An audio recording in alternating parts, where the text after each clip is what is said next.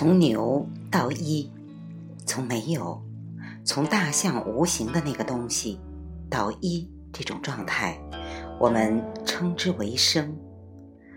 生是非常微弱的一个状态，但是这微弱的东西进入人体这个密闭的系统里，就会形成循环，就会波澜壮阔。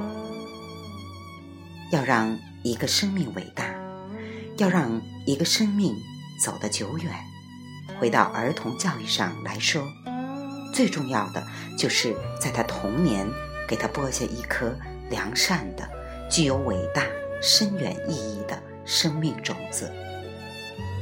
这件事情比我们认为的重要一万倍，其他东西都可以后天来学。儿童教育的本质，就是让孩子拥有这样的初心，那就是你要成为一个什么样的人，你想干嘛，这就是生命。所以，生命的源代码即底层源代码非常重要。嗨，亲爱的听友，这里是轻音耳语，欢迎你如约而至，我是主播。李柏，今天继续和大家分享《梁冬处处见生机》生命生之二系列，请随我一起认真聆听。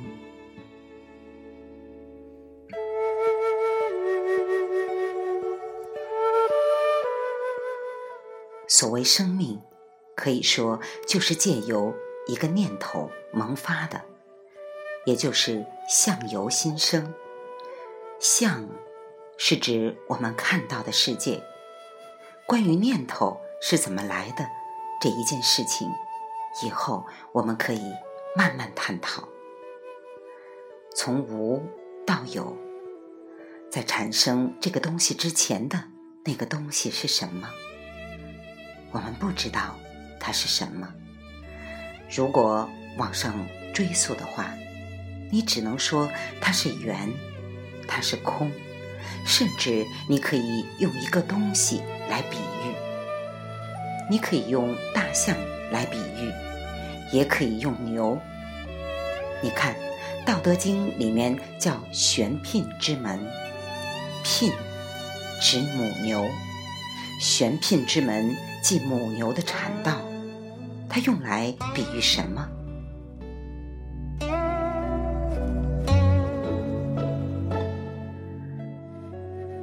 这个宇宙的万物，都是从那个被我们形容为牛的那一个不知道叫什么东西的、没有形象的东西里面幻化出来的。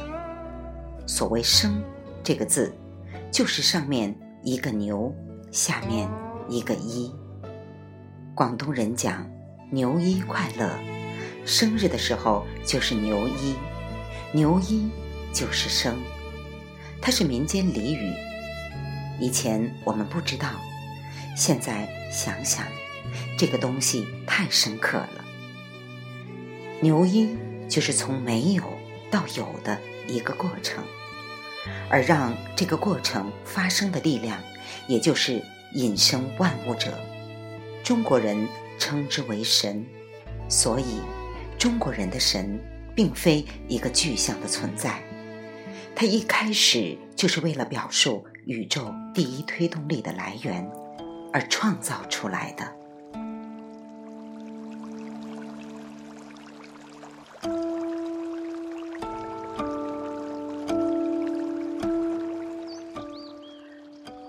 从牛到一，从没有。从大象无形的那个东西到一这种状态，我们称之为生。所以生是非常微弱的一个状态，介乎于没有和有之间。套用一句科学术语的话，它只是一个念头带来的神经电的触发。但是这个东西只要进入一个相对密闭的系统里。由于物质、信息、能量之间的碰撞，它会形成一波又一波的旋转。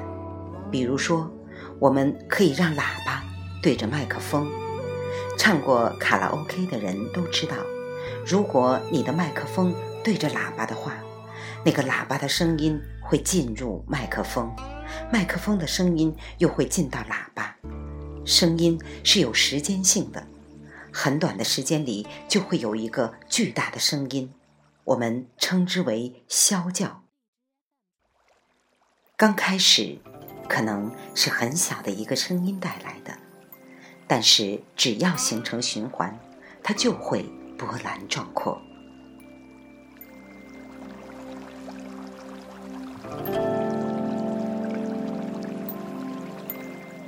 一旦我们认为这个东西存在的时候，那么这个循环转动的过程本身就启动了一个体系。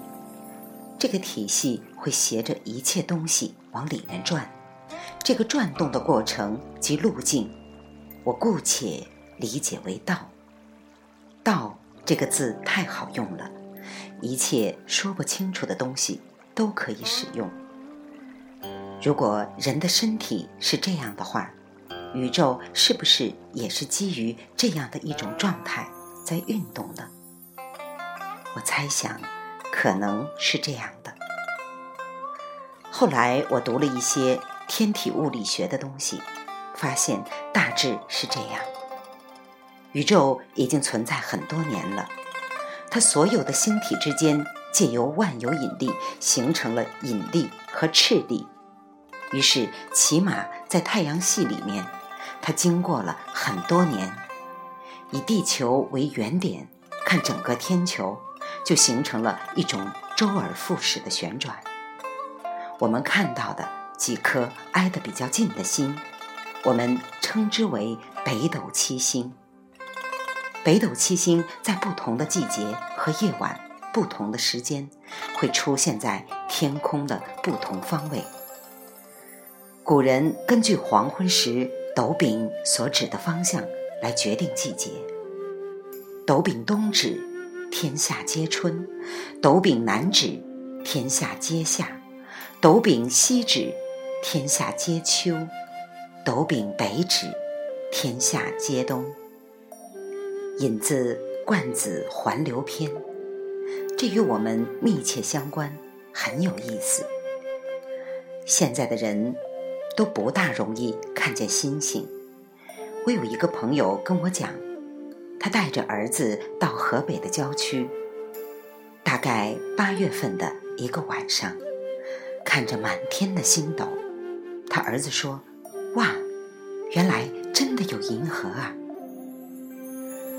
我相信古代的人，他们那个时候没有雾霾，没有微信朋友圈，又有大把的业余时间，无所事事，肯定是举头望天的。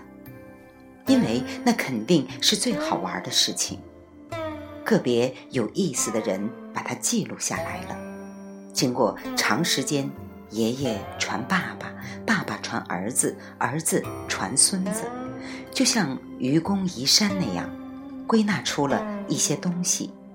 他发现了一个很有趣的现象，那就是这七个连着比较近的像斗一样的星，沿着。某一个轨迹在走，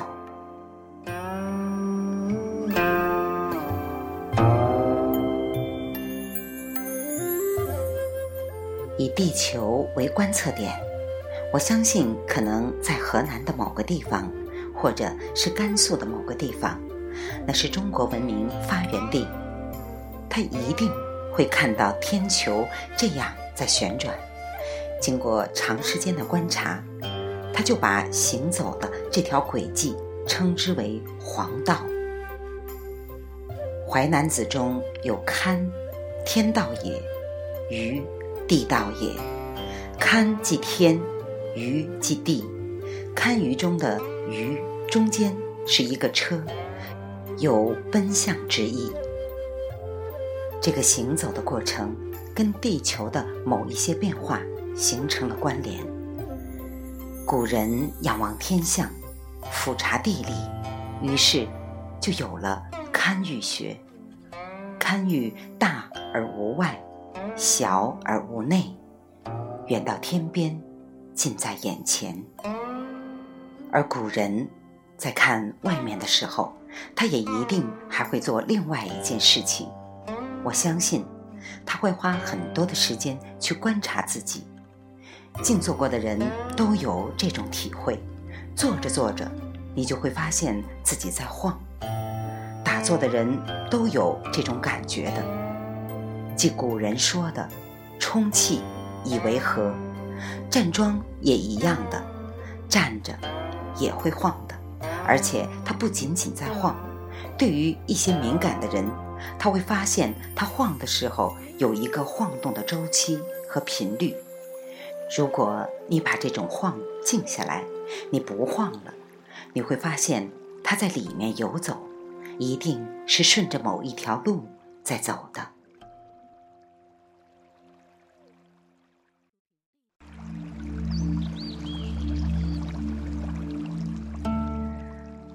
我有过这样的经验，有一次，一个老师帮我扎针灸，他说我扎完之后。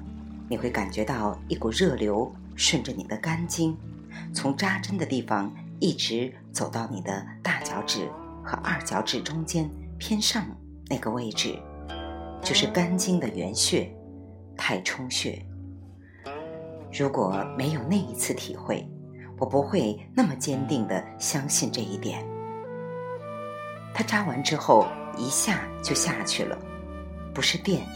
是一种像在你这里面注射了热水一样流下去的，而且并不像电那样很快的，它是花了大概有一秒多一点的时间走下去的。我想，以我这么愚钝，又吃了那么多转基因的食物，又这么不敏感的人都能体验得到。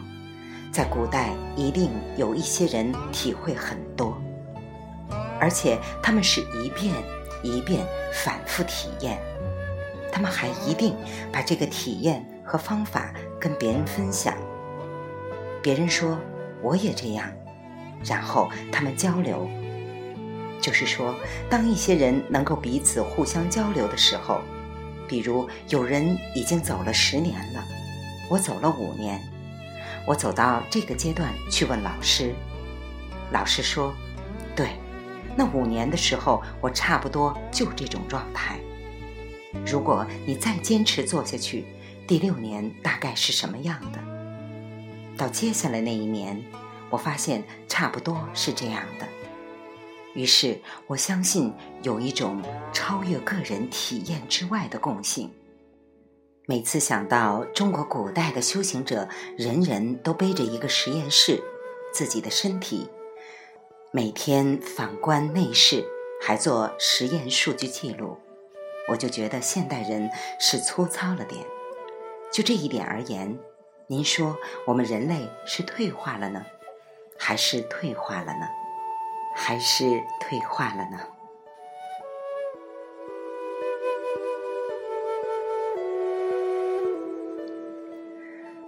我相信古代一定有很多人经过这样的交流之后，慢慢的，他们把这种知识汇聚成了一种内在的图像，而他们又发现这种转动的周期似乎和北斗七星转动的周期之间有某种强关联性，是可以进行数据回归统计的。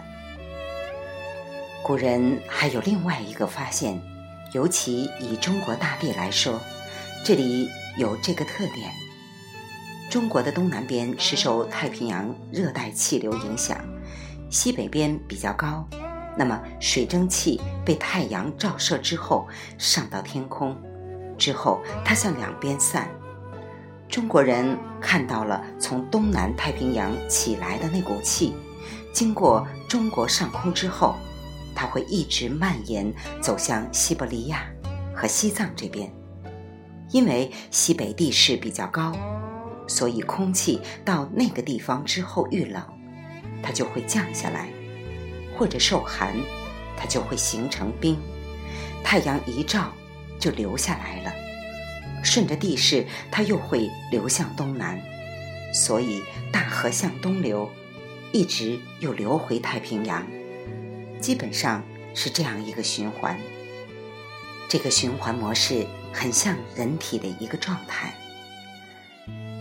人体内部的循环状态是什么样的呢？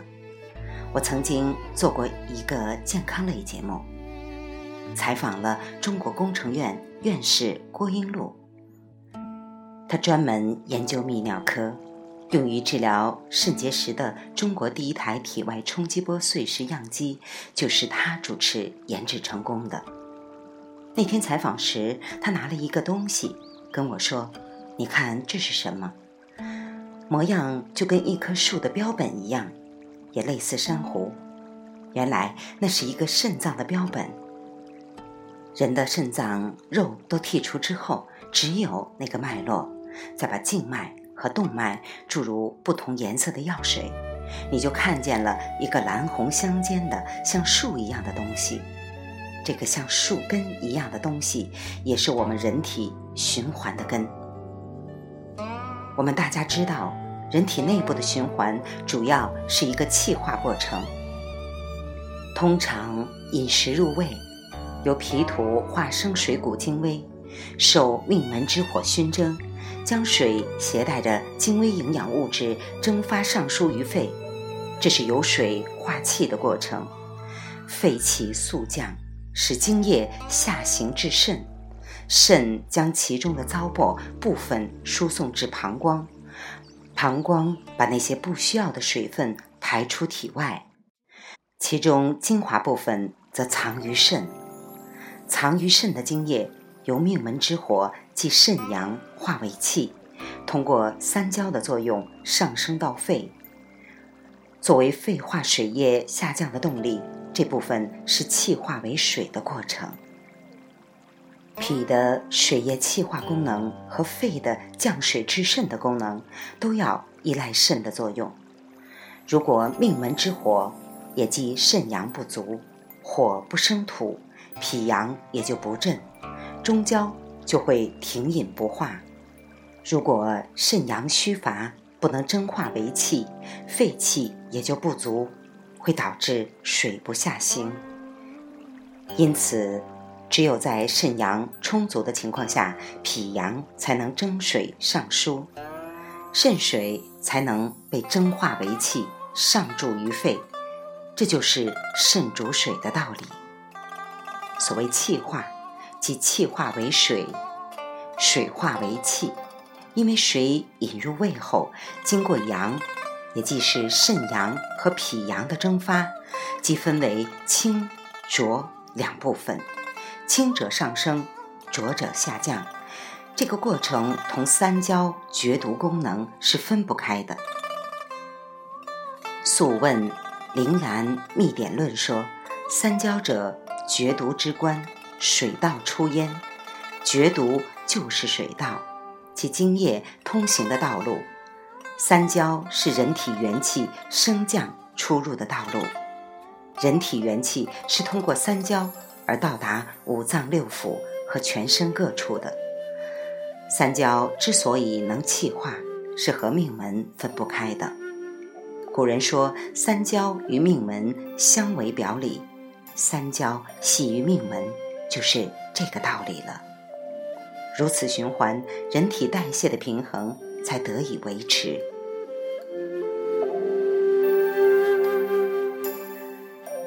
正如你所看到的，我们的膀胱非常像一个皮球，尤其是在小的时候，膀胱肌肉张力还比较强的时候，膀胱的平滑肌纤维一收缩，使得膀胱内压升高，于是。就压迫尿液由尿道排出，这就是为什么说小孩子迎风尿一街，老的时候顺风尿一鞋。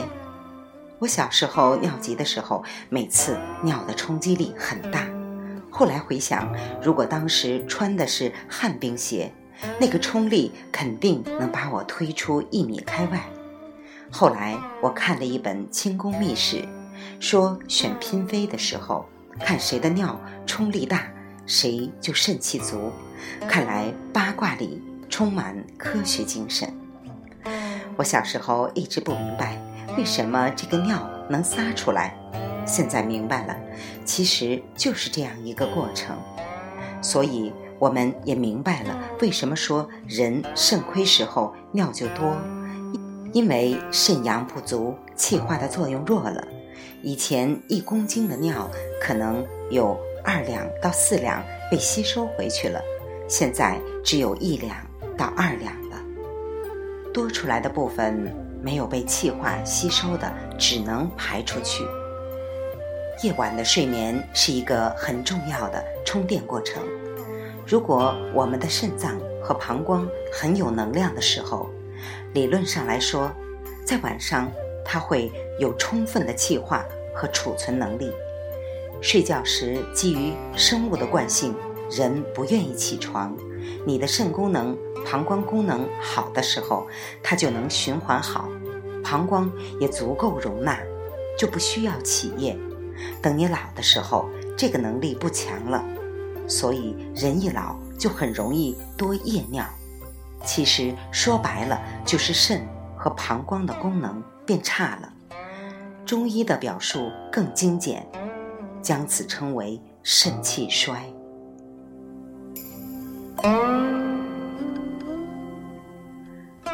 人体肾脏主导的循环非常重要。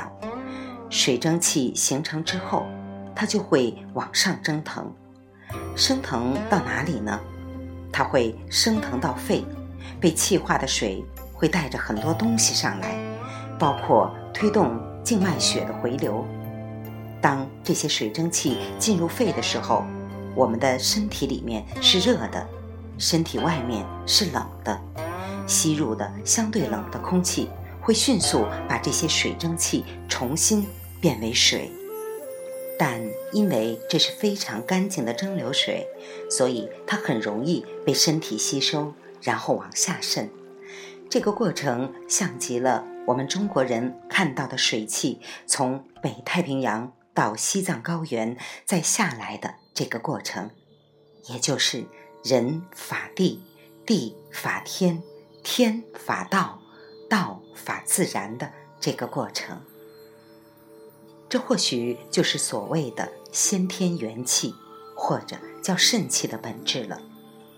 因为水蒸气会把很多的微量元素带上来，而我们一般都以为只有血液可以推动这些东西，这是一个很大的误解。除了血液循环以外，一定还有另外一个更重要的循环。正如我的师兄孔乐凯。李可老师的弟子，一个转学中医的西医硕士说的：“水循环，即从水到水蒸气，再到水的过程，才是身体里的大运动。人体血管相对少，甚至毛细血管里面这些血液被带动的这个过程，应该不仅仅是心脏。”所迸发出来的那个能量推动的，我们的身体是一个非常精密的系统，要把力量均匀分布、迸发到全身，这几乎是不可能的。我们可以找同样大马力的一个电动马达来做试验，一定是渗透不下去的。那是什么东西让我们的身体能够完成这个过程呢？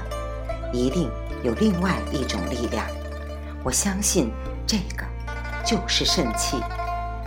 因此，古人建立了一种非常重要的生命观念，那就是身体里没有什么东西是没用的，连尿都不浪费。用今天的话来说，这叫节能、低碳、环保。说中国人不懂环保。其实只是说现代的中国人不懂吧。那好了，粪便有没有用呢？很可能也是不会被浪费的。在农村生活过的人都知道，大粪卧堆会产生沼泽之气，人体这个沼泽之气也可以推动我们体内循环。所以，人体内的沼泽之气在哪里呢？在胃、大肠和小肠里。中医常说，心与小肠相表里，这是什么意思呢？小肠里一定有很多堆肥过程当中产生的沼泽气，这个气推动了我们身上的水气和血液循环。那么大肠有什么用呢？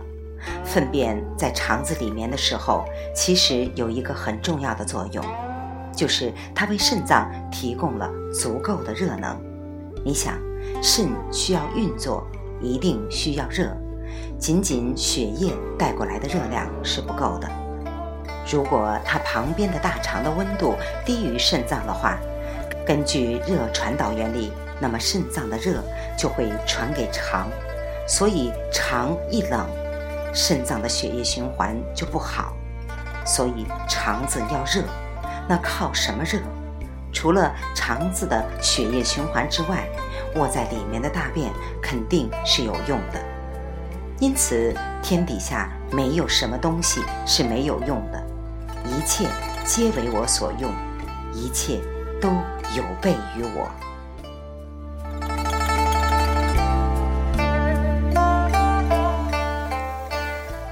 而在现实生活中，我们的生命是要节用的。一个人一辈子能谈几次恋爱，也是有定数的。道理很简单。爱一个人需要调动很大的心力。我认识有一些人爱无能，明明有机会爱，有物质基础，也可以有爱的人，但是他就是爱不起来，就是那种对生命特别沮丧，什么都没意思。其实这是一种生命能量衰竭的征兆。曾经有一天，郭生白郭老师。和我一起办完事儿出来，在一个电梯里面，郭老突然对我说：“生命是什么？生命首先是你特别想活。如果一个不想活的人，他的心神已经没有想活的意志的时候，他哪怕是浑身肌肉，但他走到窗户那儿，啪一下子跳下去，一秒钟就死了。如果他很想活，哪怕他得了癌症。”他练气、导引、刮痧、吃药、放疗，他还能折腾好几年不死。那你说什么是更严重的病？是不想活的想法更致命，还是最毒的癌症更致命？显然是前者。那个时候，我觉得老爷子很伟大，他道出了一个东西。我后来也发现。但凡一个人活得长，有一个很重要的原因，那就是他很想活得长。没有这个前提条件，其他都不成立。一个人能挣钱，是因为他很想挣钱；一个人成为一个伟大的教育工作者，是因为他很想成为一个好的老师。除此之外，都只是附着在上面的一些微不足道的事。是你的愿力在起决定作用，愿力是我们生命的底层最重要的事情，是我们生命的原动力。所以，我们常常听说“不忘初心，方能远行”。这个初心其实说的是那个生命最开始的种子。生命种子的原动力，就是你开始发的那个愿，那个叫种子。这个东西你把握住了，你只要顺着这个方向走，你播下种子是一颗红豆杉，你奔着一颗红豆杉来长，你就会成为一颗红豆杉。你播下一颗红豆杉的种子，长到一半，你说我想成为一颗金丝楠。那既成不了红豆杉，也成不了金丝楠。起心动念的那一刹那，介乎于有和没有之间的一刹那，光彻万里，力透宇宙。所以，当我们理解这个的时候，就是慎思慎独，就是起心动念都要非常非常的小心，因为这些起心动念。它会在我们内心的深处、我们生命的深处和生命的底层写下一行代码。这个代码你开始不觉得，所以我们很多人最大的问题就是起心动念太杂，而这个事情是每个人都会犯的错误。所以很多人修行就意识到这一点，就是要戒。把想的过多其他的东西这件事儿停住，才能够定，专注在这一点上，时时往里，就只想成为一颗好的红豆杉，最后你才能够成为一颗好的红豆杉。所以，这个初心很重要。很多的人人生走到一半。要做的很重要的一件事儿是什么呢？是要做一次关于自己童年梦想的回溯游戏，就是你要问自己小时候开始发的主要的愿是什么？你想成为什么样的人？那个愿你不能说忘了，不管它了。你那个时候那么小，能发那个愿是很重要的因缘跟环境的，这个环境。包括你的父母，那个年代，恰好你这个生命体在那一刹那有那样一个愿，这是很重要，而且是很不可思议的。有很多人一辈子碌碌无为，就是忘记了他小时候想要成为一个什么样的人。很多公司走到一半乱七八糟，就是忘了刚开始成立。这一家公司的时候，这几个人聚拢来是干什么的？这也是为什么很多中国企业家做到一定程度上就上不去的主要原因，是因为他们刚开始做企业的时候就只是希望解决温饱，所以他用力过猛，已经过度解决温饱的时候，他不知道该怎么办了，这才是生命不能走得远的原因。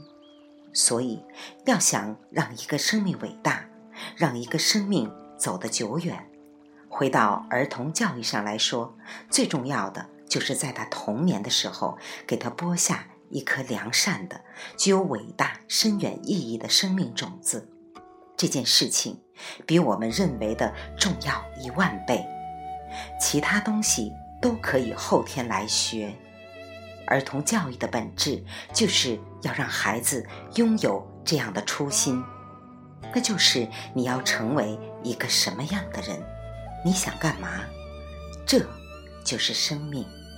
所以，生命的源代码即底层源代码非常重要。